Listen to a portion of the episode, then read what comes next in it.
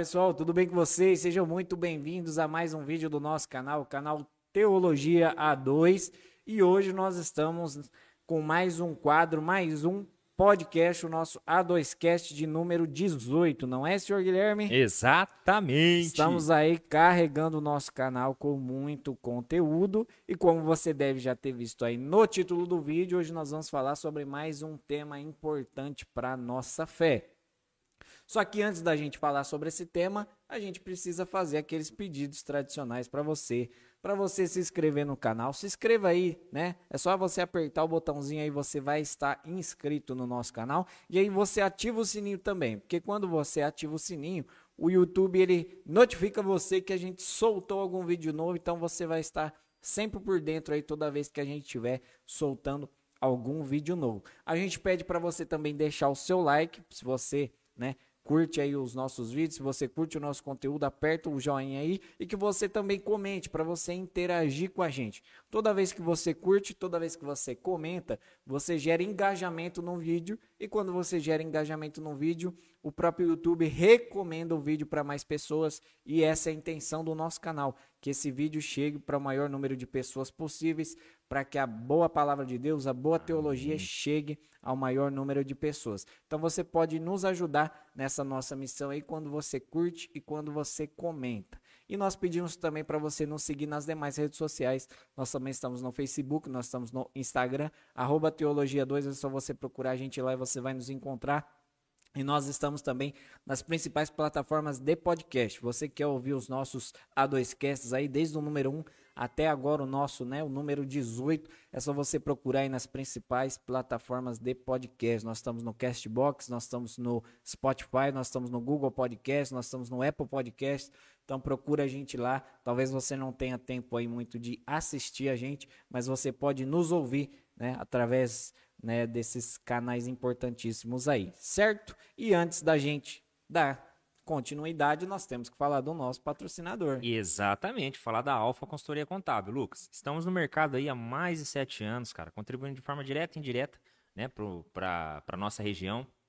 E, e, se você então está procurando é, profissionais da área contábil para realização de uma consultoria para sua empresa, para realização da abertura da sua empresa, você está cheio de dúvida enquanto isso custa, quanto tempo demora, né? Se é viável ou não ter o seu negócio, dá um pulinho aqui, é, que você vai ter, vai encontrar aqui profissionais é, especializados em micro e pequenas empresas, é, profissionais especializados na abertura do MEI, profissionais especializados em todos os enquadramentos fiscais que nós temos hoje no, nossa, no nosso país. Então, se você está procurando um profissional contábil, pare de procurar.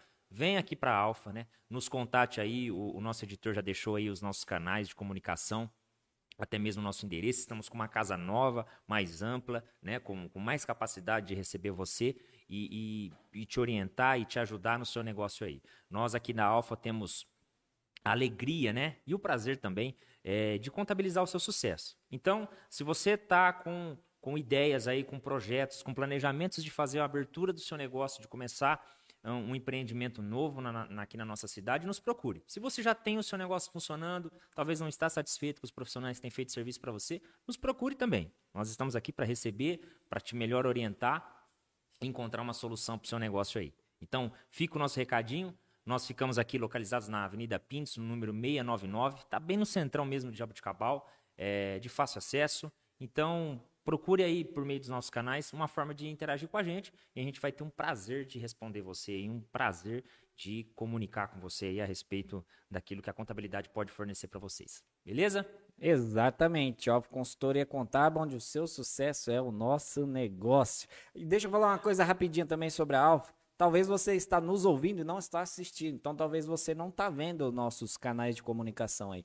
Então nós estamos aqui na Avenida Pintos, 699, no centro de Jabuticabal. Nosso telefone é o DDD 16 3212 5218. Nosso e-mail é arroba é,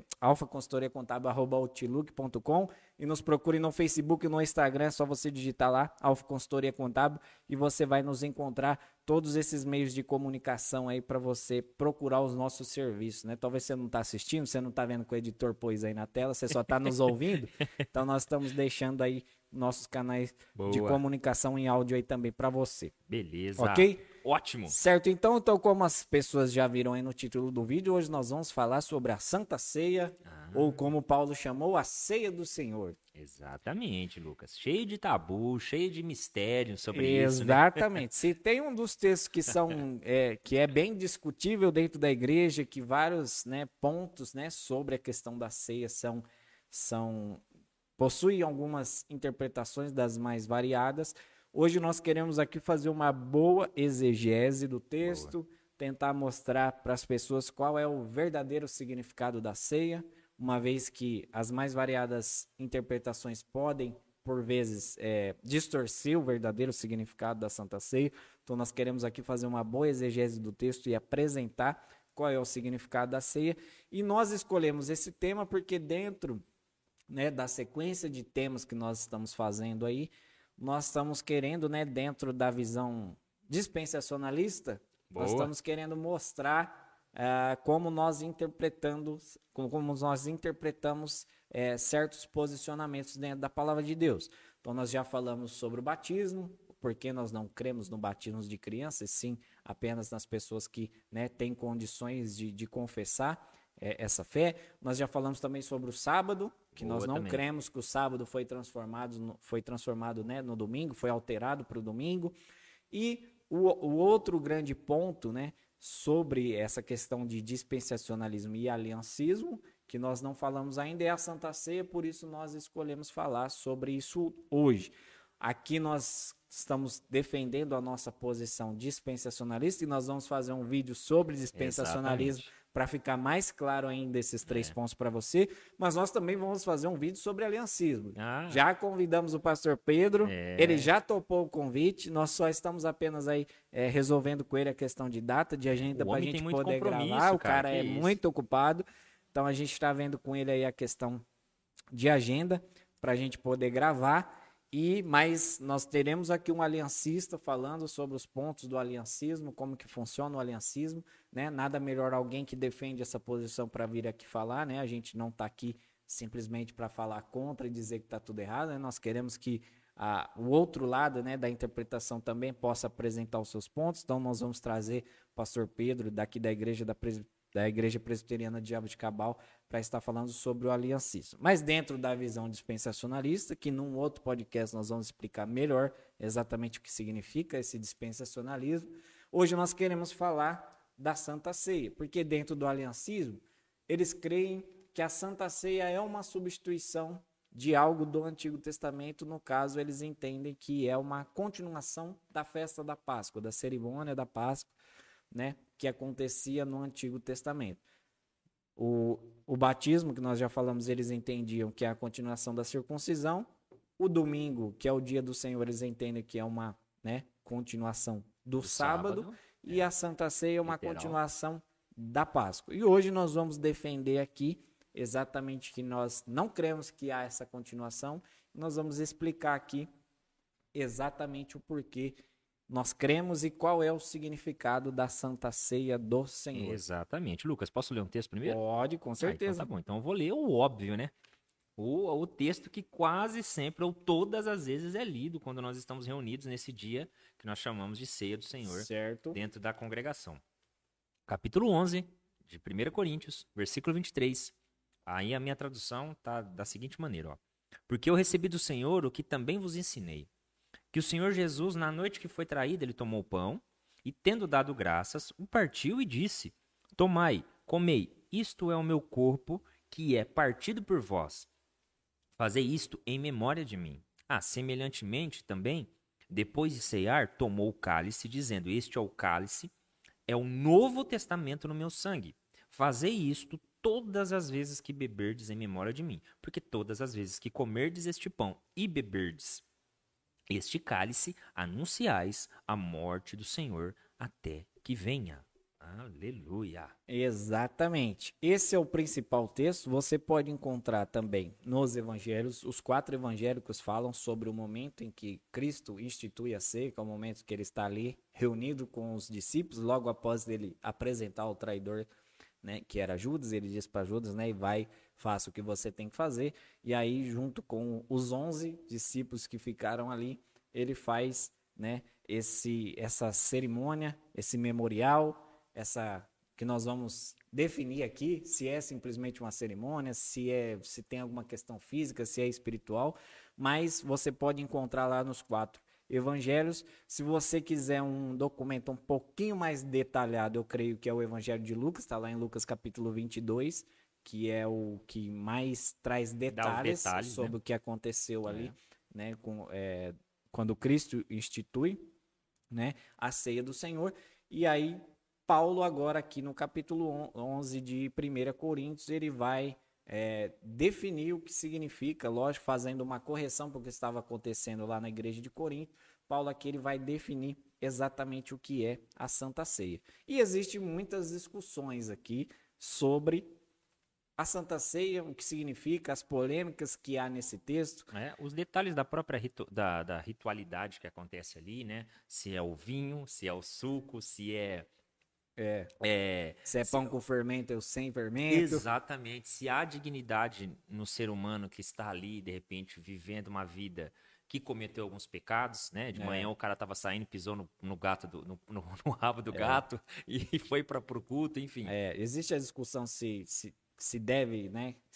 Quem está digno ou indigno para comer. Exatamente. Existe a discussão se deve deixar de, de tomar ceia ou não, se tiver digno ou tiver indigno. Exatamente. Há, há discussão sobre, é, sobre a questão dos que dormem, né? Os fracos e doentes, os que dormem. Há discussão se o pão e o vinho, o suco é de fato o corpo de Cristo físico, ah, né? Se ah. Cristo está ali fisicamente ou não. Então esse texto é um dos textos que mais não, não vou dizer que é o que mais, mas é um dos que mais trazem discussões teológicas dentro né, é, da igreja. As famosas leituras, né? As famosas leituras. Exato. Então nós queremos aqui fazer uma boa exegese desse texto para né, mostrar aqui a nossa posição de interpretação para vocês e para que vocês possam aí é, caminhar. Logicamente, como a gente já disse aqui várias vezes, nós não vamos esgotar o assunto, uma vez que o assunto é muito extenso, né? Dentro do tempo que a gente tem aqui, mas a gente é vai claro tentar... que dentro, dentro da nossa visão, Lucas, ela, ela não, é, não é um assunto assim infindável. É um assunto que tem fim e às vezes um fim até é, fácil de chegar a ele, né? Claro que isso dentro das nossas visões. Agora, quando traz as polêmicas, aí isso acaba requerendo da gente muito mais tempo, né? Muito mais ah, explicação. Sim. E aí, aí assim, é, eu vou falar para você. Eu nasci numa igreja, né? Nasci na fé numa igreja em que se ensinava, a exemplo do que eu estou dizendo, né? Ensinava, por exemplo, que, olha, se você está cometendo algum pecado, você está impedido de tomar a ceia. Isso já é um ponto do qual nós vamos tratar, até, acho que vamos tratar daqui a pouco, não vai ser ele ainda. É, e aí, se não bastasse esse ponto de dizer, se você está, examine-se, tinha um ponto ainda do próprio líder dizer, você, fulano, não vai tomar. Porque eu sei da sua condição e do seu, do seu momento. Então, você. Então, se não bastasse, havia até quem impedia. Né? Então, antes que alguém fale assim, nossa, os meninos estão sem tema, estão jogando qualquer coisa lá. Não. Vale lembrar que os temas que nós trazemos aqui são temas, temas é, que fazem parte da nossa fé. Exatamente. Né? O que nós vamos ensinar aqui, é, Paulo vai até tratar um, um, textinho antes aqui, né, no, no versículo 19 mesmo, ele vai dizer o seguinte, quando estava escrevendo a carta lá para os meninos lá, né, de, de Coríntios. Ó, gente, tem heresia no meio de vocês aí. E quando tem erro teológico, aleluia. Né? Se alguém acha que ir de, com batom muito escuro na igreja é pecado, aleluia. Isso não tem problema. Né? Que e quiser até ensinar isso, eu não vejo problema. O problema é dizer o seguinte: olha, agora a cor vermelha que você está usando, né? Vai simbolizar o sangue de Cristo, isso vai trazer cura para a igreja, e aleluia, vou beijar a testa de todo mundo. Enfim, vai começar a criar uma heresia que aí vai levar essas pessoas direto para o inferno, por conta de um erro, né? Que o próprio Cristo vai dizer que, que o, é, quando ele diz lá para os judeus, né? Ó, vocês erram porque não conheceis as escrituras e nem o poder de Deus. Então, o, o, erro deles impossibilitava ver a Jesus, né? Então, a heresia exatamente tem, tem essa característica de deixar as pessoas totalmente sinceras no que fazem, mas profundamente enganadas. E se está enganado, meu irmão, me desculpa, corre-se o risco de pisar com os dois pés no inferno facilmente, né? Por negar aí a, a visão de Cristo. Mas amém. Vamos começar lá? Vamos lá. A grande polêmica, talvez, que, que a gente pode trazer aqui, a primeira delas, é... Pode deixar em mim aqui, que é o que eu vou falar agora. Deixa aqui, pode. É... a grande polêmica que eu creio que nós podemos é, trazer aqui a priori é a grande polêmica se o corpo de Cristo ele é físico, espiritual, se Cristo está presente na ceia ou não está, porque talvez foi o grande primeiro debate dentro do protestantismo. Né? Nós temos ali logo no início da igreja, né, com, com Lutero né, fazendo as suas declarações contra a igreja católica, fazendo ali a sua sistematização das doutrinas da igreja protestante, né, e ele combatendo ali a igreja, lutando contra a igreja católica no sentido de apresentar a interpretação correta das escrituras.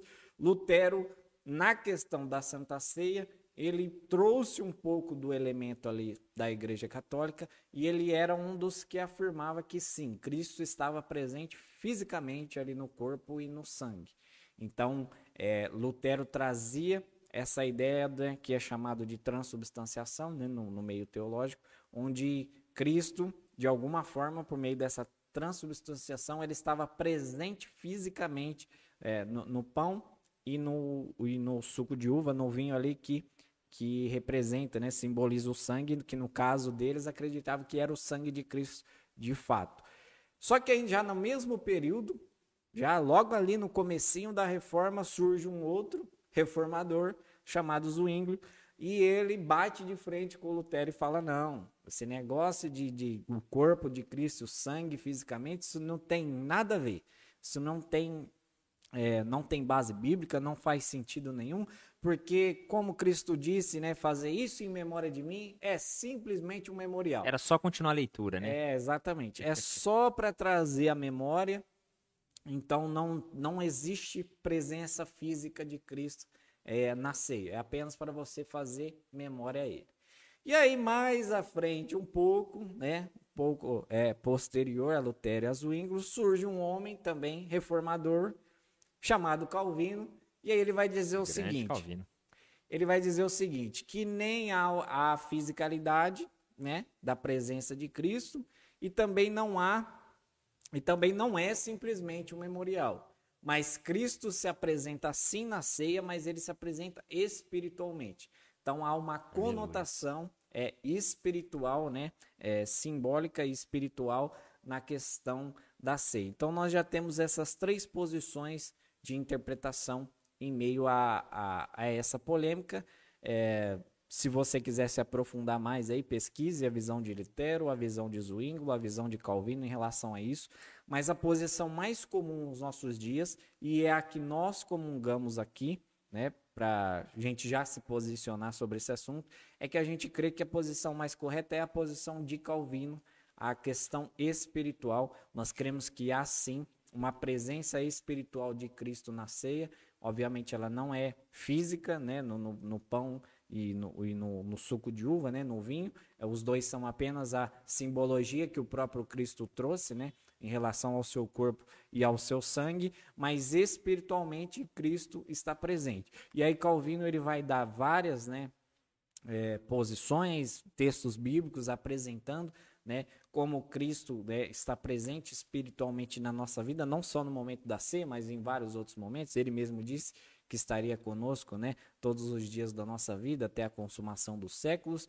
Então, ele espiritualmente ali ele coloca é, na nossa vida, ele coloca a presença de Cristo espiritualmente. Então, nós cremos que espiritualmente nós estamos na ceia. Espiritualmente, Cristo está na ceia do Senhor. Ô, Lucas, é legal, cara. Esse ponto que você é, apresentou pra gente aí já mostra, cara, que a teologia ela é progressiva mesmo, né, cara? Exatamente. A, assim, da mesma forma que a própria teologia afirma que a Bíblia ela tem uma revelação progressiva, você vê que a própria teologia por si só ela é progressiva. E não há, cara. Eu acho assim, por mais que eu seja um debatedor livre, eu não sou um teólogo, não tenho formação acadêmica, nada e não tenho tanto conhecimento assim, eu acredito, eu, eu arrisco dizer que não há assuntos esgotados. Né? Há um, um, alguns temas esgotados em termos de raciocínio, raciocínio teológico, né? A própria, a, o próprio rastro teológico que nós temos, assim, em termos de. É... Ai, meu Deus, como que é o nome da palavra? Em, em, em objetos né, é, é, históricos que foram encontrados, que foram que vão criando pra gente um ambiente histórico. Mas eu acho que não há um esgotamento, cara, porque ah, esse progresso é uma das coisas maravilhosas que Deus deixou pra gente, né, cara? Da gente é, viver descobrindo e encontrando mais o conhecer de Deus, né? Ter mais o conhecimento de Deus. Continuar cavando. Continuar cavando, exatamente, cara. Não é à toa que naquela, naquela visão que Ezequiel tem, né? É, ele, o, o espírito empurra ele para ele ir entrando cada vez mais fundo no rio, né, cara? A Sim. ponto dele não conseguir mais nem nadar, nem, nem, é, nem nadar, não, não conseguir mais se controlar, porque a correnteza já estava carregando ele. E, e você vê então que é, a, a, tradição patrística vai deixar para gente a, a, a transubstanciação. Substanciação, obrigado. É, o Zwinglio ele vai trazer para gente uma visão um pouco aprimorada, né?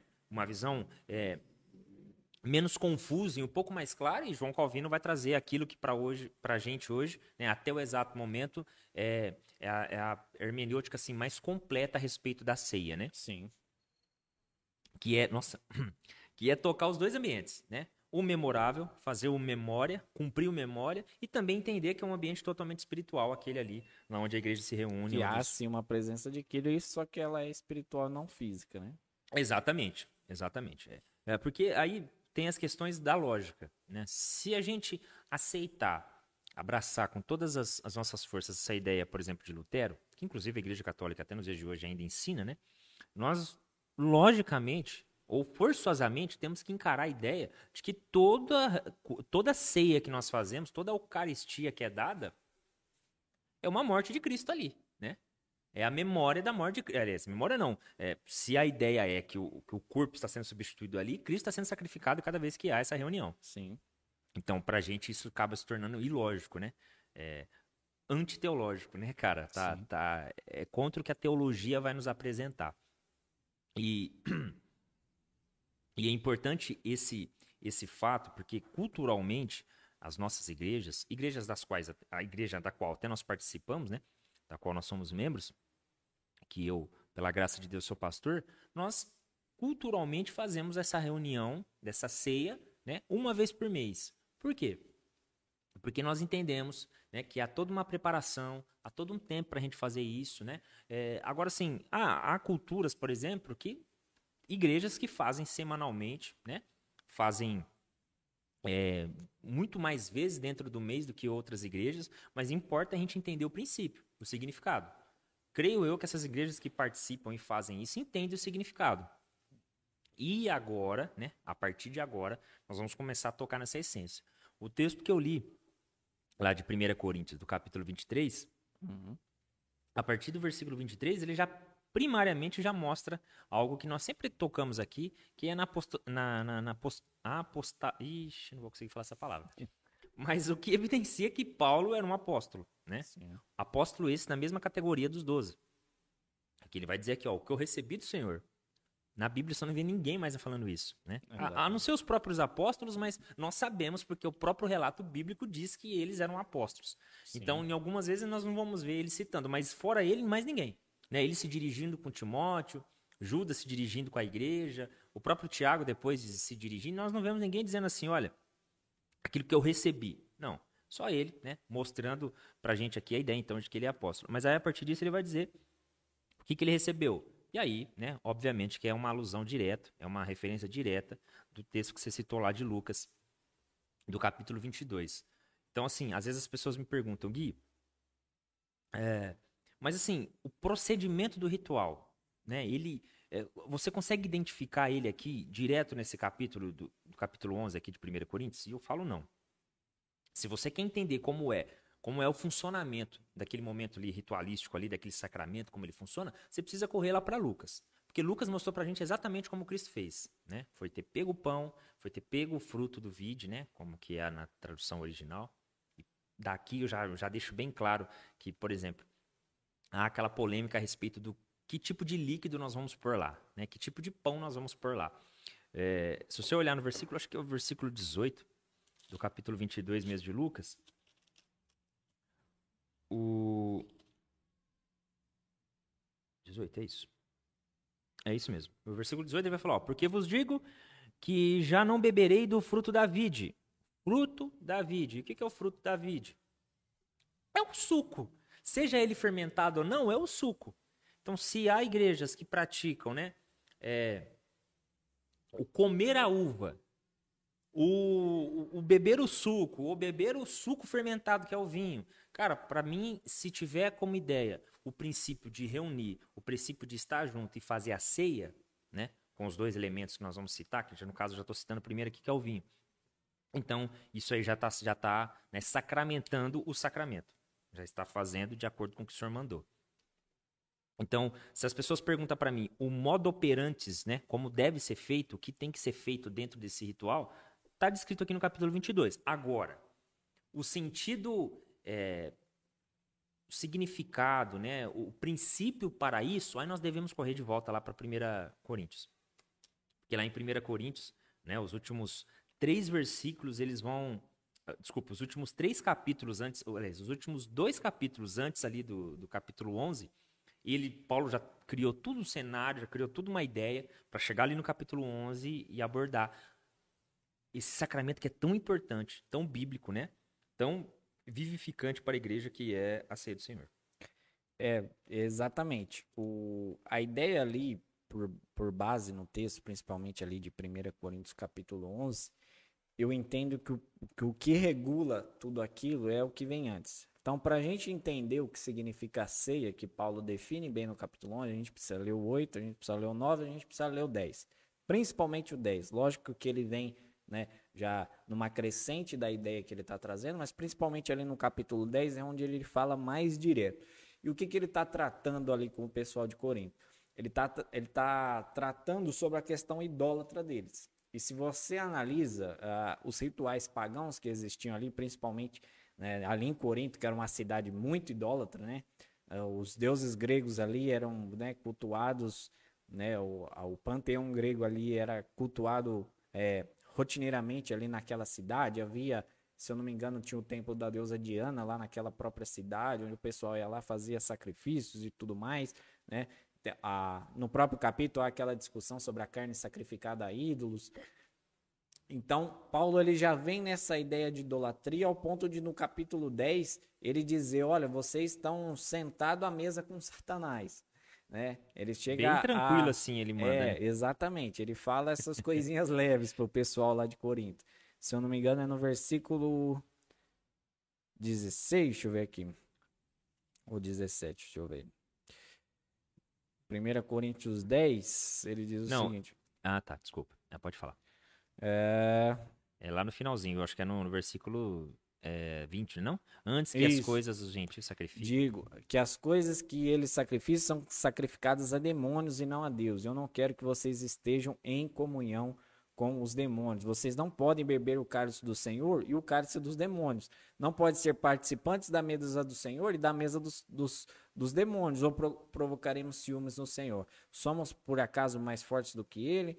Aí ele vai dizer, né? Todas as coisas são listas, mas nem toda convém. Todas as coisas são listas, mas nem todas a edificam. Essa frase, todas as coisas são listas, não é uma afirmação de Paulo, é uma afirmação do Coríntios, dos Coríntios, porque Paulo recebeu uma carta antes. Antes de Paulo escrever essa carta para eles, ele, ele recebeu, recebeu uma, uma carta com as dúvidas dos Coríntios. Então, essa afirmação, todas as coisas são listas, era uma afirmação que os coríntios tinham feito para ele na carta que foram enviados para ele. E ele diz: Olha, vocês estão dizendo todas as coisas são lícitas, mas eu digo, nem todas convêm. Todas, vocês dizem todas as coisas são lícitas, mas eu digo, mas nem todas edificam.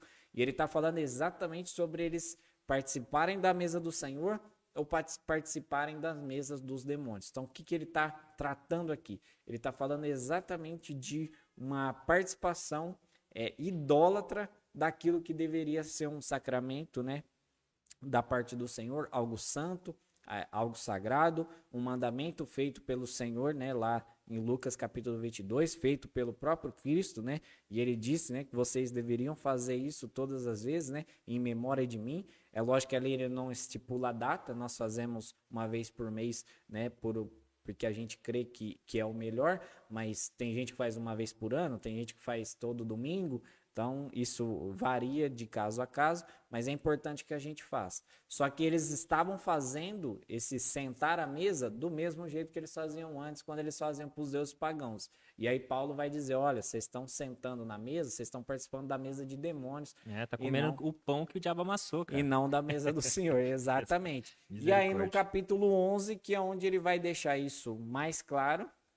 Então, quando ele escreve aqui o capítulo 11, ele já está pressupondo essa ideia, né, que eles estavam é, tendo comunhão com os demônios e não com Deus. E até o ponto de, no começo do, do, do da explanação aqui, né, desse trecho que ele está falando da ceia, no versículo 17, ele vai dizer, ó, mas nisto que agora, ó, capítulo 11, versículo 17 de 1 Coríntios. Ele diz assim: Mas nisto agora prescrevo, não para elogiá-los, porque vocês se reúnem não para melhor, e sim para pior. É. Ou seja, Paulo está dizendo que a reunião deles, em vez de ser uma reunião com uma coisa boa, que é a comunhão dos santos, né, que é a igreja de Deus, ele está falando, ah, em vez de vocês se reunirem para melhor, vocês estão se reunindo para pior. Ou seja, aquilo que deveria ser o, o natural daqueles que nasceram de novo em Cristo, vocês estão transformando em algo pior ao ponto de sentar com demônios, né? Para fazer o que vocês estão fazendo. Pode... Lucas, eu quero só fazer um parênteses, cara. Eu praticamente vou fugir totalmente do assunto, mas eu quero aproveitar essa oportunidade, cara. Certo. Essa carta de Coríntios aqui, a primeira, que nós teologicamente sabemos que é a terceira, a, a segunda. segunda, a segunda carta, que deveria, e a, e a segunda, que deveria ser a quarta, né? Que deveria não, que é a quarta, mas para a gente acaba sendo a primeira e segunda, mas enfim é uma demonstração gratuita de quão perigoso é a gente acreditar na, da, na teologia do coração, né? Coisa. Nossa, se bem que tem até um canal que tá, tem esse nome, Teologia Ixi, do Coração. Misericórdia. É, e que é bem assim, bem alegórico o negócio. Sabe, uma carta dessa aqui mostra que não vale tudo pela, pela, pela salvação da pessoa, né? A salvação que eu quero dizer em termos assim emocionais, né? Porque muito se ouve por aí assim, ah, irmão, eu não estou preocupado com o que você acha da minha vida.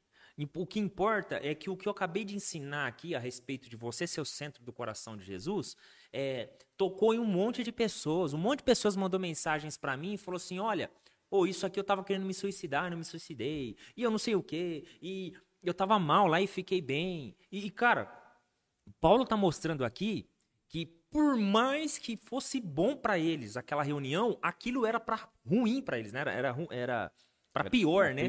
Para eles se, se tornar piores ainda do que eles já estavam, porque o que eles estavam fazendo eram coisas que Satanás estava dirigindo eles. Então, desculpa de abrir esse parênteses, mas assim, é, em, em outro, em, quase sempre, cara, eu sempre sou questionado. Pô, mas você bate muito nos pregadores, você bate muito em fulano e beltrano. Ô Gui, mas por que você não faz igual eles? Porque eles estão evangelizando em massa, eles estão ganhando um monte de gente para Jesus. E não estão para Jesus, cara. Porque se fosse para Jesus, as pessoas teriam compreensão, por exemplo, que adultério é pecado. Sabe? Que teriam compreensão, por exemplo, que é, a sua adoração a Cristo aos domingos, enfim, na sua reunião, é importante sim. Então, se você vai para uma igreja que não tem luz, que não tem né, que não tem aqueles eventos, não tem um monte de coisa, que só tem o culto, só tem os elementos essenciais do culto, oração, ministração da palavra, né, oferta, alguma coisa. Ah, essa igreja para mim não serve. Então são erros que, come, que as pessoas cometem, né, enganos que as pessoas acreditam e que tentam justificar por qualquer boa, bom resultado que deu. Mas, segundo Paulo, eles estão se reunindo para pior, pra cara. pior. Não é para melhor, não. Agora vamos e voltar totalmente enganados as chances que estão fazendo o, correto, né? Exatamente. Para você ver que a sinceridade do homem nunca vai produzir a justiça que Deus exige. Sim. Nunca. A sinceridade do homem só vai produzir mais pecado. Né? Por isso que, ah, é, temos tantas religiões, né? Eu, cara, eu acredito, por exemplo, que Maomé, é, é, Chico Xavier, Vamos falar mais alguns outros nomes aí. O, o Dalai Lama. Buda. Buda. Cara, são homens que morreram tão convictos, Lucas, mas tão sinceros do que pregaram, cara, que dificilmente alguém vai conseguir arrancar, só Deus, para arrancar essa certeza que eles têm. Mas, à luz das Escrituras, se eles não identificaram Jesus como senhores da vida deles, à luz da Bíblia, cara, eles vão para o inferno. Foram para o inferno, né? Que já, já não estão mais vivos. Então, é, à luz das escrituras, se eles não identificaram Jesus como o único suficiente salvador da vida deles, cara, desculpa, a Bíblia que eu leio me afirma isso. Então, não acredite muito na sinceridade das pessoas. Acredite na verdade da Bíblia. Né? Se a verdade da Bíblia está sendo pregada, enfim. Exatamente. E, e não, é, é bom, é importante falar sobre isso, porque também não era uma coisa que não foi pregada, não foi ensinada. Porque Paulo, no texto que você leu, ele começa falando, porque eu recebi do Senhor o que também vos ensinei. Ele já tinha ensinado sobre a ceia do Senhor para eles, mas eles distorceram tanto aquilo que Paulo ensinou, eles já estavam tão perdidos que aquilo que era para ser o momento de comunhão entre os irmãos e ter ali, né, como nós dissemos, Cristo espiritualmente entre eles, não, eles estavam sentando na mesa com demônios, segundo Paulo. Então isso era muito grave e eles estavam achando na cabeça deles que o que, o que eles estavam fazendo era bom. Então, como você mesmo diz, a pessoa pode estar 100% convicta daquilo que ela está fazendo, mas ela está 100% enganada, enganada se ela não tiver com base nas escrituras. Então, e, e, isso, mas desculpa mais uma vez, cara, isso é um problema que às vezes é atrelado, sabe o quê? A essa é esse ensino demoníaco, demoníaco, é, de que se dão, de que a teologia está separada da espiritualidade. Que nunca haverá espiritualidade no seu estudar as escrituras, no seu estudar, por exemplo, a reforma. Sabe, cara, eu não quero colocar a reforma como um avivamento é, bíblico a ponto de dizer que está na Bíblia, né? Que é, um, é tipo assim, uma continuidade da é. Bíblia. Eu, eu não quero dar esse tipo de ênfase, não.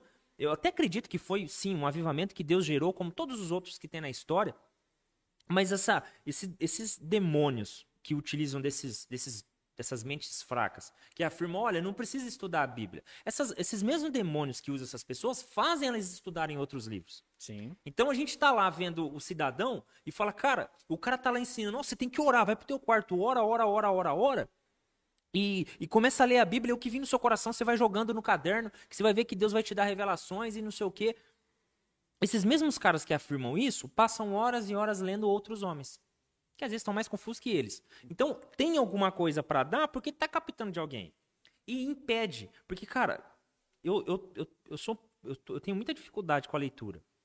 Estou desenvolvendo hoje porque é, eu percebi, né, de alguns anos que eu fui di, di, di, diagnosticado com TD, TDAH. E então eu tenho dificuldade muito, assim, uma grande dificuldade de leitura, né, cara? Mas tenho me esforçado o máximo que dá, ainda mais agora com filhos, né?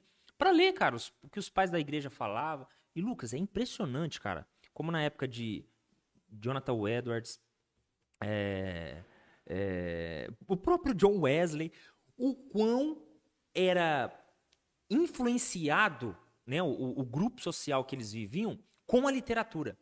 Todos esses homens que foram movedores, né, de, vamos dizer assim, com essa expressão, movedores desses avivamentos, o quão eles contribuíram para estimulação da leitura, da leitura. O próprio, é, se eu não me engano, foi Jonathan Edwards. Agora, não sei se é esse ou outro. Não, não, desculpa. É, alguma coisa Sheldon é, que escreveu nos passos de Jesus, nos meus passos que Jesus faria. O Sheldon. Sheldon, né? É isso, né? Tem até ali. Cara, ele foi um dos, dos, dos pregadores que no seu tempo, que dentro das suas comunidades, das suas igrejas, ele estimulava, ele investia em livros e estimulava todo mundo a ler um livro por mês. E aí, cara, os nossos avivalistas do nosso tempo agora, pelo contrário, estimulam as pessoas a acreditar que o seu coração está inflamado. O cara acaba de assistir um filme dos Vingadores lá e vai ler a Bíblia. Aí uhum. começa a falar que o homem de ferro é um símbolo exato de Cristo. Ou senão que a gente tem que pôr a armadura do homem de ferro. Você sabe, essas bagunças, cara. Isso daí é doutrina de demônios, cara. Sim.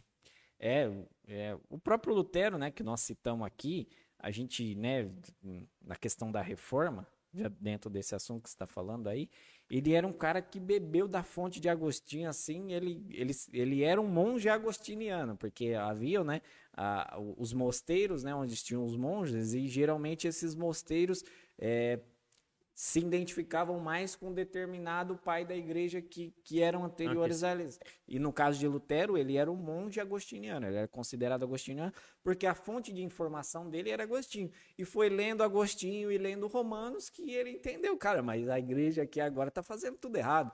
Então aí, né, que o Começa até pela ideia, né, moginiana, né? Sim. Que, que era os homens o quê? Para eles se santificarem, tinham que ir para um um lugar totalmente isolado, para não ver nada, para não cometer o erro do pecado, Exatamente. sei lá, de ser influenciado. A, a, ideia já começava errada, né? Sim. Porque acreditava que a santificação era atitude é, própria, né? Sim. Exatamente. Era a santificação era particular. Mas de, voltando para o assunto aqui da ceia, por favor. É, então Paulo ele estava com esse pressuposto deles estarem se reunindo de forma completamente errada. Em vez de se reunirem, né, para a mesa do Senhor, para a mesa de Cristo, né, de, de, de, do Cristo espiritual, como nós já falamos, eles estavam sentando na mesa com demônios dentro, né, de toda a idolatria que existia, que existia na época. E aí ele vai no, no, texto, ele vai continuar dizendo, ó, porque antes de tudo estou informado que quando se, no versículo 18, né, quando se reúnem na igreja existem divisões entre vocês. E em parte eu acredito que isso é verdade, e até necessário que haja partidos entre vocês, ele já falou isso lá no começo da carta, né, porque uns diziam eu sou de Paulo, outros diziam eu sou de Apolo, os outros dizem não, eu sou de Cristo. Então, e, e né, já havia, né, ele já tinha falado das facções que haviam ali dentro da igreja. E aí ele diz: olha, é, é necessário que haja partida entre vocês para que também os que são aprovados se tornem conhecidos entre vocês. Ou seja, ele vai dizer que as divisões ali que existiam eram importantes porque quem era de fato de Cristo ia se manifestar, né? E aí ele vai dizer: quando, pois, se reúnem no mesmo lugar, não é a ceia do Senhor que vocês comem. Ou seja, ele está afirmando o que ele já falou lá atrás: a ceia que eles estavam comendo era a ceia do demônio, não era a ceia de Cristo. E aí ele vai explicar o porquê. E aí ele vai dizer: porque quando comem, cada um toma antecipadamente a sua própria ceia. E quando um, enquanto um fica com fome, o outro fica embriagado. E aí ele vai perguntar: será que vocês não têm casas onde vocês podem comer e beber? Ou menosprezam a igreja de Deus e envergonham os que nada têm?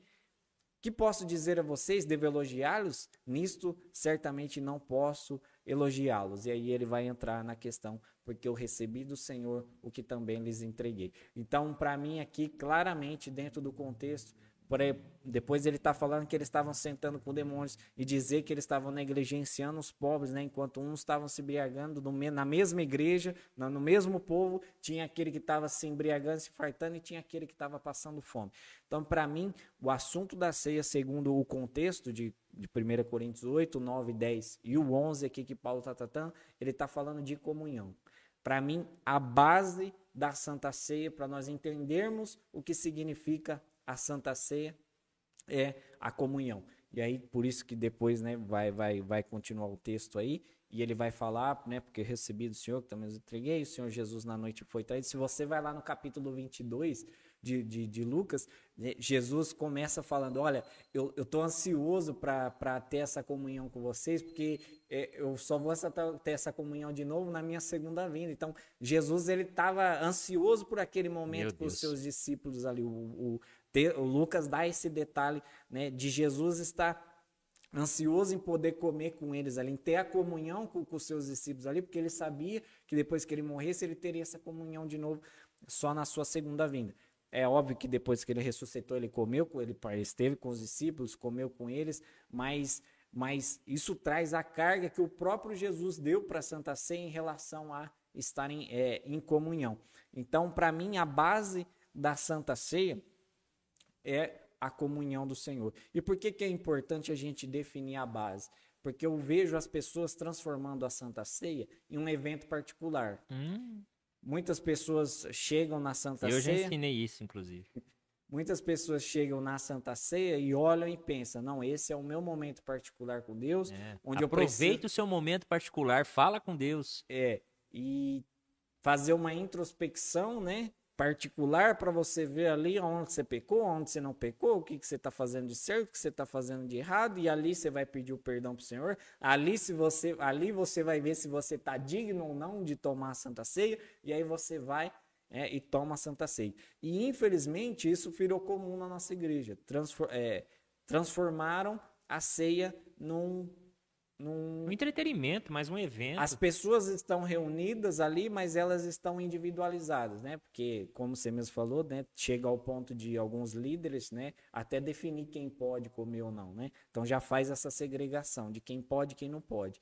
E também tem as, pregação, as pregações no sentido, olha, você é, é um momento particular seu agora. Você vai analisar a si mesmo se você está comendo ou não o corpo de Cristo indignamente, sendo que o contexto né, da palavra aqui não tem nada a ver com individualizar. É lógico que ele falou aqui que a pessoa precisa fazer um diagnóstico da sua vida, isso é óbvio, mas ele está falando num sentido de comunhão. Ele está pedindo para você olhar para si mesmo e para você olhar como é que está a sua comunhão com os seus irmãos ali, como é que está a sua vida, porque ele já disse antes, olha, tem gente enchendo a barriga e o outro está com fome, que comunhão é essa? Que no mesmo ambiente que seria o corpo de Cristo, no mesmo ambiente uns estão se fartando, se embriagando e o outro está passando fome. Então, esse analise a si mesmo é para você olhar para você mesmo, mas olhar como você está participando da comunhão. É para você olhar para a coletividade e não individualizar. E aí eu creio que a gente vai entrar nesse tema que aí eles vão fazer a individualização do pecado, né? Eu preciso ver se eu tô com pecado ou não, Ai. para ver se eu posso tomar Lucas, ceia não. o legalismo nessas horas, cara, ele. Nossa, ele. Assim. É, é predominante, cara. É, como eu tô falando.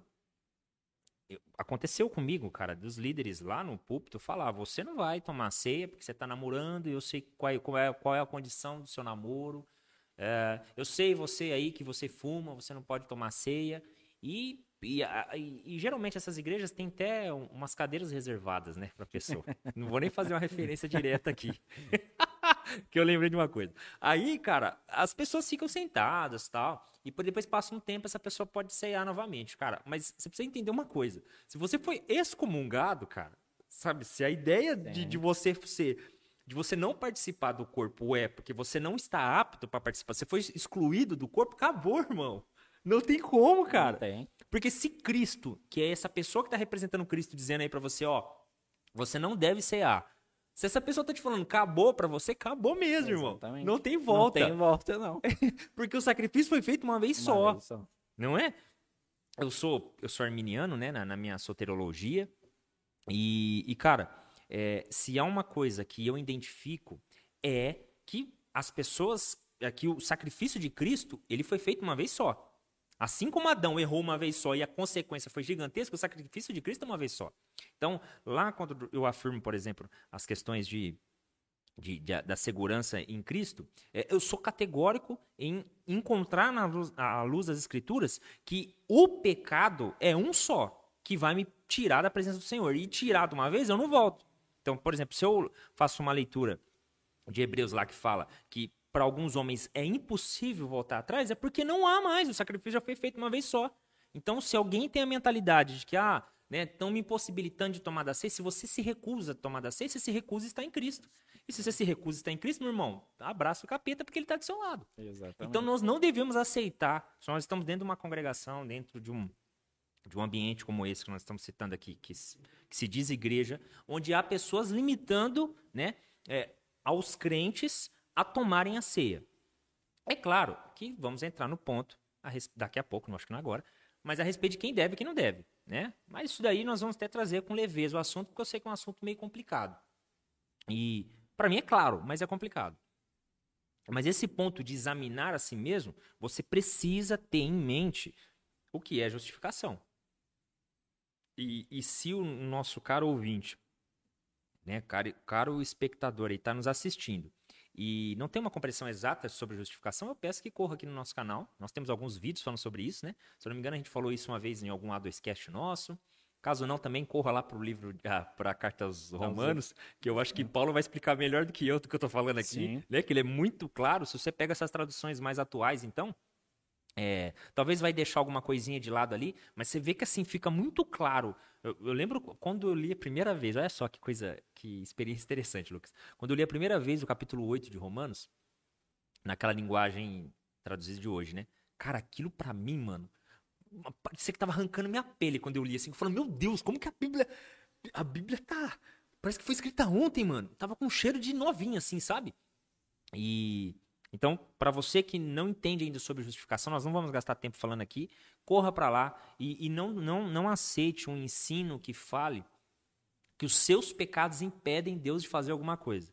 Porque a todo momento nós estamos cometendo pecado. A diferença daqueles que vivem em pecado para aqueles que estão em Cristo é que a justificação é automática. Né? Nós devemos pedir o perdão? Sim. Mas, como você mesmo falou, o contexto do qual nós estamos vendo aqui, ele é coletivo. Sim. Então, se há um, um, um pecado né, que nós devemos correr atrás de pedir justificação, né, de, de, de, de exigir uma, uma justificação ou mesmo se acertar, é contra o meu irmão. Né? Se eu estou na igreja lá, pô, falei mal de você, eu estou te devendo algum recurso, estou na ceia, ô Lucas, vem cá, ó, eu não vou cear enquanto eu não resolver isso com você. Estou te devendo, estou fazendo isso, você me perdoa, né? me perdoa de verdade, não, eu perdoo, então eu vou dar frutos desse arrependimento, desse teu perdão, vou me arrepender de fato, enfim. Agora sim estou apto, né, a tomar a ceia, porque eu não estou com problema nenhum com os irmãos. Mas, ah, se a pessoa não quer me perdoar, aí nós já temos os procedimentos que Jesus vai falar pra gente lá no capítulo 18, né, chamar dois, três testemunhos, ó, tentei acertar, tentei resolver, o irmão não quis, e aleluia. E aí tem os meios para isso. Mas o texto em si não está falando sobre eu ter eh, caído, sei lá, cair em adultério uma semana antes, que é um pecado que traz pra gente um sucesso, um, um, um, né, talvez um, um peso maior. É, um nível de, de intolerância maior, né? Ah, cometi um assassinato, roubei, roubei um banco, Lucas. Nossa, sou crente, sei lá, roubei um banco, cara. Não sei por que razão me deu na louca, eu fui lá roubei um banco. É, ah, não vou tomar ceia. Tô impossibilitado de tomar ceia porque eu pequei. Irmão, se você tá sentado do lado do irmão que mentiu, louvado seja Deus, se abraça e saiam da igreja, porque os dois pecou. Sim. Não tem condição nenhuma, já que essa é, já que esse é o termo, né? Se você se examinou e tem pecado, então uh, o texto em si não está falando de um pecado contra o Senhor de forma literal. Está apontando exatamente para a necessidade de nós olharmos, examinarmos nós dentro em relação ao que? À comunidade à congregação. Então não faz sentido nós participarmos de uma, de uma congregação em que as pessoas vivem cada um em um continente. Sim. Não faz sentido. Isso não é corpo. O sangue não está circulando ali, não. E, cara, o que você falou aí é muito sério, porque você, você impedir uma pessoa de, de, de participar da ceia é o mesmo que você tirar ela do corpo. E se você tirou ela do corpo, ela perdeu tudo. É. É... E ela tem poder para isso, né, cara? Estranho. É, exatamente. Eu não, é, eu não sei qual poder é esse, é. mas. E a, as pessoas não entendem que aqui, que a diretiva de Paulo, é, ele fala, né? Examines, ele fala: aquele que come indigni, indignamente será réu do corpo e do sangue. Cada um examine-se a si mesmo e assim coma do pão. A diretiva é que coma. Ele tá pedindo para você é, é, ele está pedindo para você fazer essa análise, lógico, como nós já dissemos aqui, com a mentalidade da ideia de comunhão, porque a ideia da ceia é a comunhão. Só que ele está falando, ó, examine-se a si mesmo e assim como, ou seja, se você tem que pedir perdão para Deus por alguma coisa, algum pecado que você cometeu, você vai pedir perdão para Deus, você vai comer. Se você precisa pedir, se o seu problema é com o seu irmão que está do seu lado, você vai ali, né? Algumas igrejas têm até a tradição né? De, às vezes você tá com algum problema com o irmão, você vai lá, pede perdão, troca ali o, o sangue. O cálice. É, é, é, bonito isso, não, não, não tem dá para fazer contra. agora com esse negócio de coronavírus. É, é com o coronavírus o pessoal tá evitando, mas é algo bonito, né? É, das pessoas se renderem, né? E pedirem perdão tal, e ali trocarem o pão, trocarem o cara, mas coma e beba. O Paulo não está dizendo, olha, depois que você fez a introspecção, se você se achou indigno, não coma, né? Fica quietinho na sua. É. Não, ele está falando, e assim coma do pão e beba do cálice. E aí ele fala o seguinte: pois o que come e bebe sem discernir o corpo, come juízo para si. A grande hum. questão aqui está no discernir o corpo. E que é o, o, grande, a grande discussão aqui, né? Esse discernir o corpo, é, existem algumas das várias interpretações, mas nessa questão da pessoa examinar a si mesmo, tem dois extremos, né? Existe aquele extremo que olha e fala, não, eu pequei, e aí não, não consegue encontrar arrependimento e justificação em Cristo para aquele pecado, né? E aí não participa, e tem aquele que olha para sua própria vida e fala, não, esse mês eu fui bonzão, esse mês não fiz nada de errado. Esse é. mês eu tô 100%. Hoje os anjos vai, vai me levar no é, colo Hoje eu tô, ó, hoje eu tô no tal. E aí ele vai, não, esse agora eu vou comer e vou beber porque eu tô santão, né?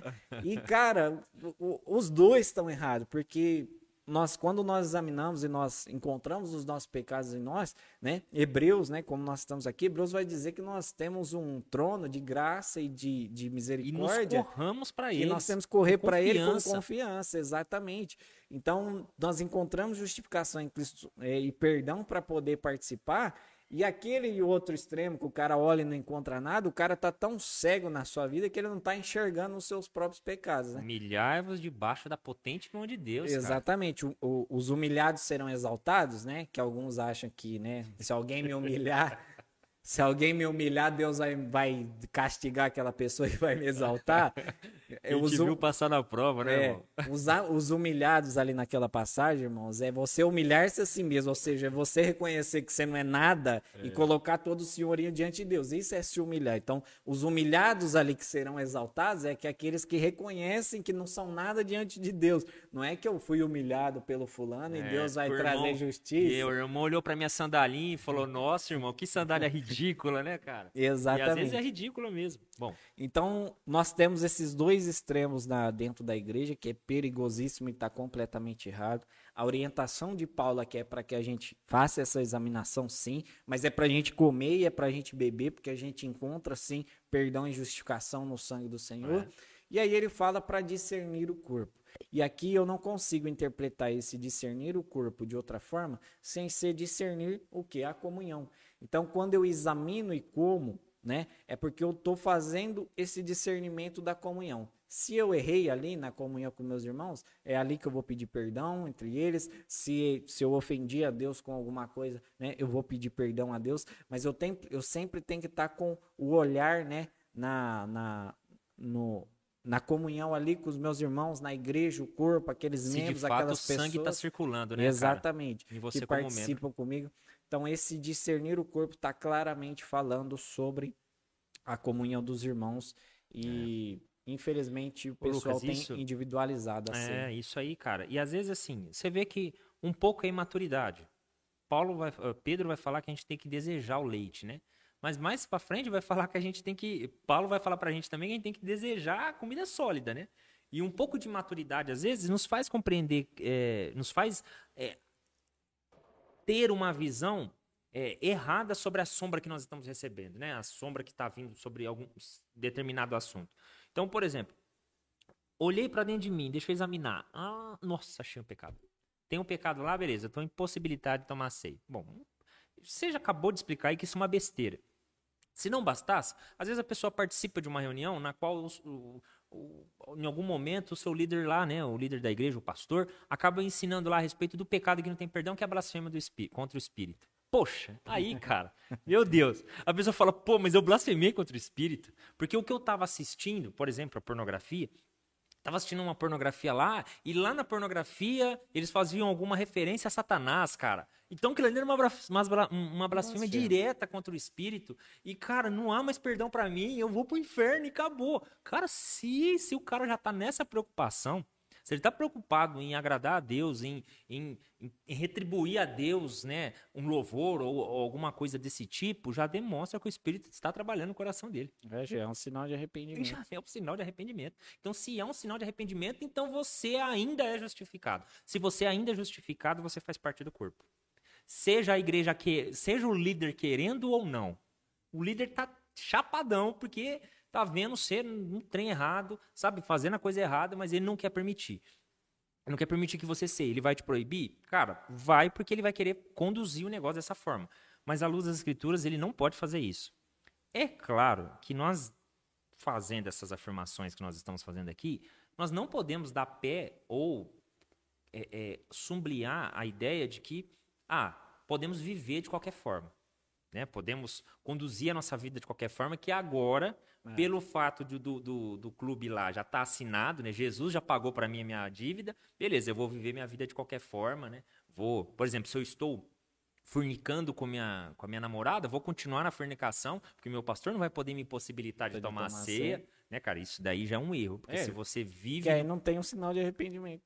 Boa. Aí se você não vive, né, não vive de acordo com aquilo que a Bíblia nos apresenta, principalmente nas, nas, nas epístolas de João, Ah, é o, é o, é o apóstolo do amor. Cara, só se você for doido de, de você achar que aquele homem só amou. Não, ele tá falando do amor de Deus. Mas se vem o amor de Deus, também vem a justiça. Porque Deus, me, porque Deus amou o mundo, enviou seu filho. E aí quem não crê, porque ele vai dizer, não, aquele que crê, né, tem a vida eterna. Mas o que não crê, Já está condenado. então se vem amor, vem juízo. Não tem como vir só uma coisa. Porque são atributos, né, do Senhor. Sim. Ô Lucas, e aí? É, e é importante a gente falar sobre isso também, né? Que a gente não tá aqui trazendo o universalismo, né? Que todo mundo tá salvo, com né? certeza. Vai Longe continuar disso, hein, pecando, cara? tá salvo. E nós também não estamos dizendo aqui que é aceitável na igreja que qualquer pessoa que entrou ali agora também participe dessa, Ah, cara, dessa, desse sacramento, né? Que Isso, nós isso nós temos que ter leveza, porque eu sei que é um assunto delicado. Exatamente. Então, como nós, no contexto nós estamos falando de comunhão, se nós estamos falando de comunhão, nós estamos falando da igreja do Senhor, nós estamos falando do corpo do Senhor, que o próprio Paulo, né, né, nos trata a igreja como o corpo de Cristo, e Cristo é o cabeça. Então, se nós estamos falando de corpo, nós estamos falando da igreja. E se ele está falando de discernimento, então aqui nós já podemos, pelo próprio contexto, já fazer uma exclusão, uma exclusão de quem pode ou não participar. Não no sentido legalista, no sentido de não, é, eu não vou deixar, a pessoa entrou lá na igreja, não vou deixar ela tomar, vou, vou tomar o pão e o, e o, É. e o suco da eu mão vou dele. proteger as ovelhas. Os mercenários não vão entrar pela janela, não. Exatamente, é. Não é nesse sentido, mas é no sentido de bíblico, de orientação e de pregação da palavra. Então, nós não cremos que crianças devam participar da ceia, uma vez que é necessário fazer um discernimento, né? E se é necessário fazer um discernimento, precisa ter um entendimento. E nós cremos né, que as crianças intelectualmente não são maduras para fazer esse discernimento. Então, nós né, excluímos as crianças da participação no corpo, uma vez que elas né, tiverem condição de discernir né, do- é, os seus próprios pecados, fazer a sua confissão pública né, de, de, de, de fé em Jesus Cristo, que é por meio do batismo. Assista a nossa 2Cast sobre Por batismo. favor. Uma vez que isso acontecer, sim, eles vão poder participar da Santa Ceia. Então, nós excluímos as crianças por esse motivo e nós excluímos também os descrentes. Então, não é qualquer pessoa que entrou na igreja ali por algum motivo, né? Mas ela não deu os, sinais ainda de arrependimento, né? E de convicção nessa crença. Então, o ideal é que haja uma orientação para que ela não participe. Porque uma vez que a Santa Ceia traz a sua base, a comunhão, se essa pessoa não entrou na comunhão do corpo ainda, seja pela membrazia, né, que se é algum irmão que vem de outra igreja, né, e que já é batizado, já entende e ainda não faz parte da membrazia, se ele não está membrado em nenhum corpo, no corpo, é, a gente é, orienta a não a não tomar, e aquele que é descrente, que ainda não conhece, que ainda não fez a confissão, né? Talvez esteja caminhando na fé agora, não fez a confissão pública, que é o batismo, e que em muitas igrejas, né, é, é, o pressuposto para um descrente fazer parte da membrazia é a partir do momento que ele passar pelo batismo, que é a confissão pública. Então, a orientação é que crianças, descrentes e pessoas fora da membrazia, né, fora do corpo, são entendem o cristianismo, mas estão fora de um corpo, né? Esses a orientação é para que não participe, exatamente por causa dessas bases da comunhão, dessas bases do discernimento, né, que Paulo fala aqui. Então, há uma orientação para que essas pessoas não comam. Como eu disse, ninguém vai tomar da mão. né, O irmão da- levantou a mão, que é. é, tá né? passando ali, né, tá servindo ali o pão, tá servindo, o cara pega e toma, né? A- a- o ideal é que haja uma orientação antes para que não participe, mas se o cara quiser tomar, ninguém vai tomar da mão dele. Mas o, o, o ideal é que haja essa orientação para não participar. Então, nós, particularmente, né, a, a nossa igreja, a nossa convicção, e eu, eu creio que é o posicionamento da maioria das igrejas, é exatamente esse, né? Nessa questão eu acho que, Que é é- praticamente universal, né? Então, crianças descrentes e pessoas fora do corpo, né, é, que não estão né, membradas, o ideal é que essas pessoas, é, por certo período, não, não participem da. Isso. Até até Sim. o- o- os, os cumprimentos aí necessários, como a gente citou. Mas é como a gente está falando, é tudo com leveza. Sim. Não porque há exceções, não há exceção. É como a gente está falando. Ah, ah, as crianças não têm maturidade para fazer o que está fazendo. Ah, Gui, mas a minha- o meu filho tem. Meu filho ainda não foi batizado, tem 10 anos e ele quer tomar a ceia. Ué, glória a Deus. Se ele entende o princípio ali, se ele foi batizado no coração, né? Com a instrução a respeito de quem é Cristo, quem somos nós para impedir? Mas que volta, né? Volta a ter os alertas. Olha, irmão, para você ser membro do corpo de Cristo, desta igreja, mas do corpo de Cristo, Sim. dessa igreja, que haja confissão pública por meio do batismo, né? E aí você faz parte do corpo. Mas caso não, quer tomar, aleluia. Né? Que tenha mentalidade que pode ser que você esteja só comendo pão. Pode ser que você esteja tomando um suco. Mas E pode ser que esteja bebendo para sua própria condenação. pode ser que você está indo para, né, É, para o lugar de juízo é, aí. quando pro- você não discerne o corpo, você pode estar bebendo para sua própria condenação, como o texto diz. Exatamente. E eu creio que para a gente encerrar, que eu acho que a gente já falou bem sobre o assunto, mas tem uma última polêmica sobre esse texto, que é a questão dos fracos e doentes e os que dormem. O Exatamente. que será que isso significa, cara? Porque também são é uma é um dos textos, né, que geram aí várias interpretações. Exatamente, Lucas. Olha, Lucas, é, cara, você sempre me alertou, sempre brigou comigo. Eu nunca tive dificuldade de reconhecer isso. Às vezes eu, eu, eu já orei muito a Deus a respeito disso que eu vou falar. Talvez eu vou fazer uma confissão pública aqui em vídeo, né? É, do que eu vou dizer. E assim, hoje nós estamos na condição de eu pastorear uma igreja. Poucos membros, uma, uma denominação bem pequena. Não acredito que ela é menor diante de Deus do que as outras, porque nós fazemos tudo o que as escrituras nos pedem para fazer, dentro das nossas proporções, né? E, e você sempre me alertou. Desde quando nós brigávamos lá no alto do nosso conhecimento, da nossa sabedoria, já de cinco anos atrás, a respeito de um ponto, outro ponto, soteriológico, ele sempre falou para mim, Gui, o contexto é importante, cara. O contexto, cara, não faz a gente errar. A gente não vai nem precisar ouvir o que que os pais da igreja disse se a gente conseguir se firmar no contexto. E aqui o contexto, cara, é, aponta, porque assim, como eu falei, se você, irmão, que está nos assistindo, tele- telespectador, caro ouvinte, você tem um- algum debatedor contigo, é, do qual você tem a posição de que, ó, essa teologia do coach não te, não te favorece, não é bíblica, né? não, não, não te desenvolve a salvação, pelo contrário, parece que, retrai ela. E se esse cara fica discutindo muito contigo, dá essa carta de 1 Coríntios para ele. Porque do primeiro capítulo ao último é uma porrada na igreja, cara. Do prime... A segunda, então, vem só para reconfirmar. Parece Deuteronômio, né? Para dar mais pancada ainda, né? E, e assim, é o tempo todo mostrando para eles: olha, irmãos, Corintos, isso que você está fazendo, aleluia, é dom de Deus. Mas tá errado porque Satanás está envolvido, envolvido no, no assunto. Né? E como você mesmo falou, aí nos últimos três capítulos aí, ele está tocando sobre questões da comunidade. Questões é, é, de, de, de- do grupo social que eles estavam vivendo ali. E uma das questões era necessidade de comida. Enquanto um estava gozando de, de boa alimentação, fa- é, é, uma comunhão com sua família, comendo bem, tendo né, um momento ali de, de, de de descontração ali com sua família, outros estavam passando fome, passando necessidade. E aí ele chega nesse ponto aqui e vai dizer pra gente, não é, por- não é à toa. Ah, não é à toa não, mas aí, aí é uma inerência minha da Bíblia. Mas onde que tá o mesmo texto? Meu Deus, sumiu. Aqui, no 30. 30.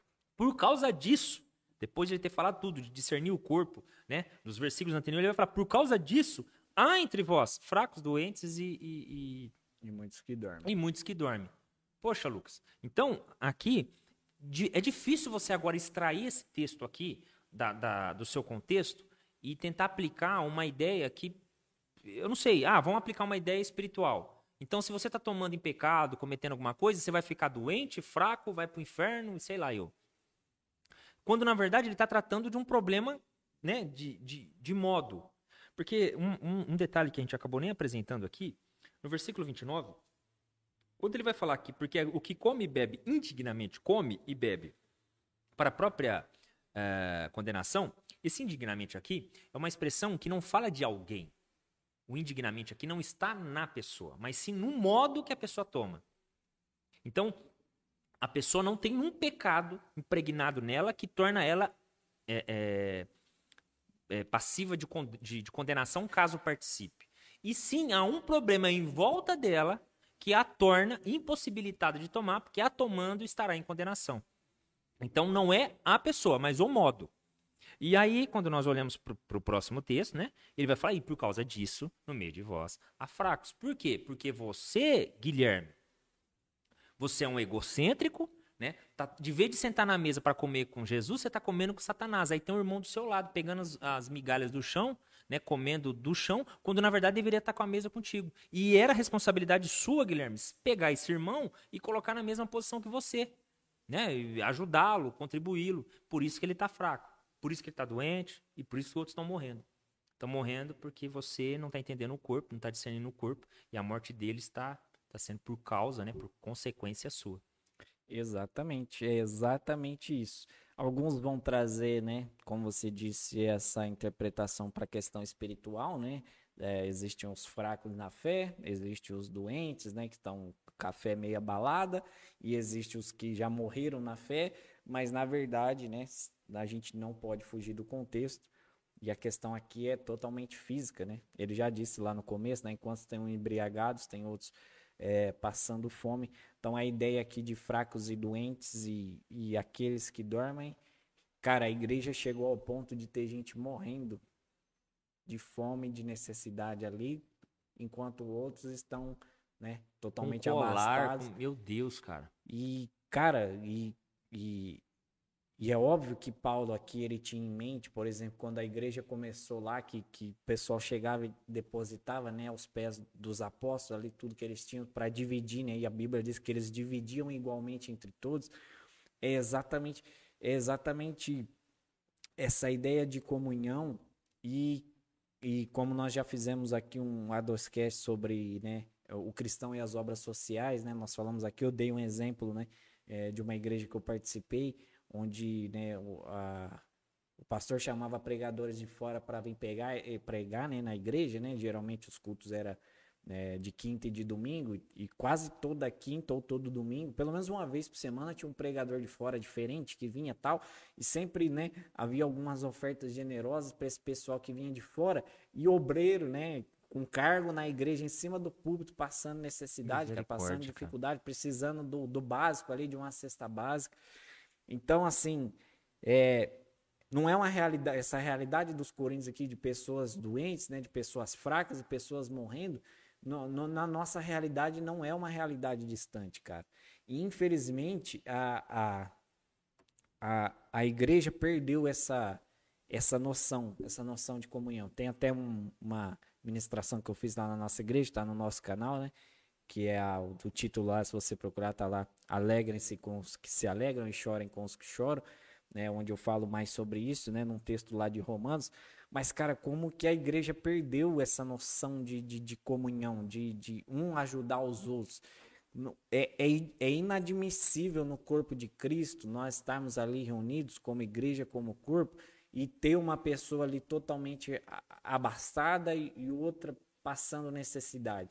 E pode existir dois pecados, né? Há o pecado da questão física, como é aqui, né? De, de, de algum tá comendo e o outro tá passando fome. E há o da questão relacional. Com, como pode duas pessoas no mesmo corpo porque alguns vão argumentar, mas às vezes o irmão está passando necessidade lá, eu não sei. Mas, irmão, se ele é seu irmão e ele é da sua comunidade, ele faz parte do, do corpo ali que você está inserido, como que você não sabe que o irmão está passando necessidade? Ah, o irmão é retraído, não sei o quê. Tá, é, é porque está faltando relacionamento. E, cara, se está faltando relacionamento, Tá faltando tudo isso aqui que nós falamos, porque o é. corpo de Cristo é comunhão, é relacionamento entre os irmãos, né? É, o principal mandamento que Jesus nos deixou é amar a Deus acima de todas as coisas, o nosso próximo nosso como a nós mesmos. Então não, não faz sentido a igreja.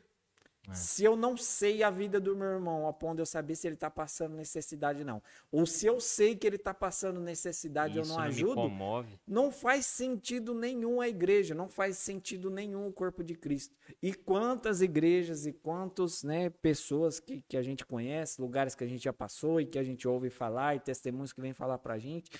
E isso, cara, infelizmente é uma realidade no nosso dia, no nossa no, no, no, nas nossas, né, no, das comunidades que existem por aí. E infelizmente, cara, é, é triste. É triste, é. Não, é Lucas, triste. eu acho que realmente, cara, é, esse ponto aí talvez o ponto mais, mais crucial. Alguns ainda vão, né, vão tentar teologar, vou usar essa expressão, porque é o que eles dizem, né? teologar usando até o versículo 31. Ah, porque se nós julgássemos a nós mesmos, não seríamos julgados. para dizer né, a respeito disso, de você examinar se você está em pecado tal. Então, por isso que você está fraco, doente, morrendo na fé, como você está mesmo citando aí, é, você está fazendo isso porque você não está julgando a si mesmo, julgando a si mesmo. Porque se, se você estivesse julgando a si mesmo, e obviamente que o julgar aqui está vinculado. Vamos até ler o próximo versículo. Mas quando somos julgados, seremos repreendidos pelo Senhor, para não sermos condenados com o mundo. Então, o julgamento que ele está fazendo aqui é exatamente essa autoexaminação para ver como é que eu estou no corpo. O corpo está vivo? Porque, cara, é, eu sou de origem é, humilde, simples, né? Nasci num, numa, num bairro bem simples aqui. É simples não, na verdade, bem perigoso aqui da nossa cidade. E eu sei como que é o, o, o mal olhado, né? Aquele olhado de olhar pra gente assim, de cima a baixo, de ver nossa vestimenta, ver nossa postura. E, cara, a é, não adianta a gente exigir, por exemplo, de pessoas que vivem é, no bairro, por exemplo, que eu vivo lá, você exigir um nível de educação talvez superior a, a níveis de, de, pessoas que, que estão, cara, hoje fazendo sua segunda faculdade. Não dá, cara, a cultura deles é diferente, né? Eu, eu falo assim que às vezes o desafio para mim, enquanto pastor, na hora de preparar a mensagem, é não correr para as escrituras como um pregador, que vai pregar a mensagem e pronto. Mas assim, também, cara, como um, o leitor que vai estar lá no domingo, que vai, né, que vai é, é, junto com a gente lá é, compactuar da mesma mensagem, da, do mesmo escrito e, e, tentar ter a compaixão de entender o processo dele, né? Então, às vezes é difícil. Eu estou louvando a Deus, cara, é, pelas oportunidades que nós temos aqui de falar alguns assuntos de forma mais, né, mais exaustivamente, porque dentro do culto talvez não dá, Sim. devido hoje, né, a aos níveis de, de membros que nós temos. Então, uns já estão mais tempo no Senhor, já ouviram várias mensagens, conhecem algumas doutrinas, outros não. Então, né, então como, como eu não tenho tempo de explanar isso dentro da nossa reunião, nós temos o tempo aqui para estar tá estudando, estudando juntos, né, teologando aqui. Isso edifica até nós mesmos, nós vamos crescer ainda mais em conhecimento e, e até mesmo é, um abençoa o outro aqui, porque eu, eu sou suspeito para falar, mas eu, eu amo demais a teologia que o Senhor produz dentro do seu coração e quando você ministra, quando você fala. E, e não faz sentido. Não faz sentido um corpo existir e não ter a circulação do sangue. Para mim, o corpo morreu faz tempo, né? E não é o corpo do Senhor, porque o corpo do Senhor não vai, não vai subir mutilado, o corpo do Senhor vai subir inteiro. Sim. Ele nos orienta, se caso estamos pecando, arrancar um membro. Mas o corpo de Cristo não vai ter nenhum membro arrancado. Sim. Como ele mesmo fala lá no capítulo 10 de de, do Evangelho de João, nenhuma das suas ovelhas vão se perder. Nenhuma. Nada vai tirar das mãos do Senhor as suas ovelhas. Então o corpo não vai subir mutilado, o corpo vai subir inteiro. Sim. Então que nós não tenhamos essa mentalidade de que eu fui rejeitado, que eu fui excluído, porque talvez o que você está tendo é uma má interpretação e está, infelizmente, debaixo né, de uma liderança que tem uma má interpretação também e está excluindo você do corpo. Né? Mas daquela, daquele corpo ali, porque o corpo de Cristo não tem como. Sim. Você tá ligado, então você precisa, né, você tá ligado a esse corpo, então você precisa procurar uma congregação aí que apresente as escrituras da forma que ela se auto-apresenta, né, Lucas? Acho que é isso. Certo? Você é altíssimo, cara. Bom, não temos mais nada a acrescentar, eu acho. No fim aqui só para, né, a gente, que a gente praticamente fez quase a leitura, no fim ele fala: "Assim, meus irmãos, quando os reunires para comer, esperem uns pelos outros, ah, né? meu Deus. Tá falando, né, de... de Ordem, né, cara? Educação, coisas Exatamente. Simples. A palavra de Deus é inspirada. Mas tá falando de coisas lógicas. Você vê como que o ser humano é ilógico, né? Poxa, há algo mais ilógico de que você atropelar a vez do outro para comer? os irmãos aqui, cheios dos dons, fazia isso. Yes. Oh, yes, esses tinham bastante dons e, é. e aí no fim ele fala se alguém tem fome, que come em casa, a fim de que vocês não se reúnam para o juízo. Paulo chega ao ponto de mostrar que a ceia não é um lugar de matar a fome, é, o lugar, é a questão espiritual que nós falamos lá no comecinho, né? Precisamos que nós temos, a Lídia para isso. A questão é a Lídia, a Lídia Lagoa, a Lídia Maria. Ei, Lídia. Desculpa. É um, é uma piada interna aqui essa. Mas ele fala: ó, se alguém tem fome, que come em casa, a fim de que vocês não se reúnam para o juízo. Quantas demais coisas ordenarei quando for, quando for aí, né? Ou algumas traduções, quando for ter convosco. Então aí ele mostra que a ceia não é um banquete onde os irmãos vão se reunir ali para encher a barriga, para se embriagar, como ele disse. É, para ostentar é, sua beleza. Tem a total questão espiritual né, da, da, do corpo de Cristo ali, espiritualmente, como nós falamos lá no comecinho. E aí ele mostra, né, que, que Se for para fazer um churrasco, faz em outro momento, faz em outro lugar. Se E é válido também, não tem é, problema. os, irmãos, os irmãos podem fazer churrasco, comer, desde que não exclua, né? Outros irmãos, desde É. Nem que não deixa outros irmãos com fome. É, É. come demais, deixa outros com fome. Exatamente. Mas, né, ah, o momento do culto aqui, né, esse sacramento que é um dos que nós queremos que é um dos elementos de culto, né, que é a ceia do Senhor, é um momento totalmente espiritual, então tem que ser feito com ordem, tem que ser feito com decência, tem que ter, ser feito com discernimento, né, para que a gente não seja réu do corpo do Senhor. Exatamente, Lucas. Certo? É, mais do que certo aí é só. Separou a frase? Ah, claro. Eu ia, eu ia falar. Ah, não, você separou alguma? Não. Eu tenho de João Calvino aqui falando exatamente sobre isso. Tá, então deixa. é, então, antes de- dele ler a nossa frase que a gente termina sempre, gostaria de pedir para você aquelas coisinhas tradicionais. Se inscreva no nosso canal, ative o sininho para receber as notificações, dê like no vídeo, interaja com a gente aí, comente também, né? Dá, dê sugestões de temas, critique o que a gente está falando aqui, talvez você não concorde. Exatamente. Ajude a gente aí a gerar engajamento no vídeo para que esse vídeo seja enviado a mais pessoas. Compartilhe, pegue o link aí, compartilhe aí nos seus grupos no WhatsApp, compartilha no Facebook, compartilha onde você puder, né? Envie esse vídeo para o maior número de pessoas possíveis para que eles também sejam abençoados. Que a nossa intenção aqui não é ficar famoso, a nossa intenção aqui não é viver disso, Glória a né? No sentido financeiro, mas sim Exatamente. nós queremos viver da, da palavra de Deus, Glória que é a ela que nos nos orienta. Então, nos ajude para que a boa teologia, o, o Evangelho de Jesus Cristo, chegue ao maior número de pessoas possíveis. Nos siga também no Facebook e no Instagram, arroba Teologia A2. Amém? Bom, então o, o João lá falou o seguinte pra João. gente, ó. Eu digo que embora Cristo esteja, esteja ausente da terra com respeito à carne, todavia na ceia somos verdadeiramente alimentados de seu corpo e sangue e possuindo a secreta virtude do Espírito, desfrutamos da presença de ambos e digo que a distância de lugar não é obstáculo para apresentar a carne, que uma vez foi crucificada, que é dada a nós como comida. Nossa, ele pôs um nome aqui que eu não vou conseguir falar. É, supõe o que está longe. É um, um- um- um outro homem aqui, ele está né, debatendo. Debatendo, certo? Isso. Supõe o que está longe de ser um fato, isto é, que eu imagino uma presença da divindade somente. Mas a disputa é a respeito do lugar somente, porque eu não permitirei que Cristo esteja encerrado debaixo do pão, engolido e passado para o estômago. Ele alega que eu envolvo minha doutrina em expressões ambíguas. Poxa vida, Amém. obrigado, viu, João? Valeu. Glória a Deus, Deus abençoe a todos. Até a próxima, Até valeu. É nóis, Até pessoal. mais, tchau. tchau.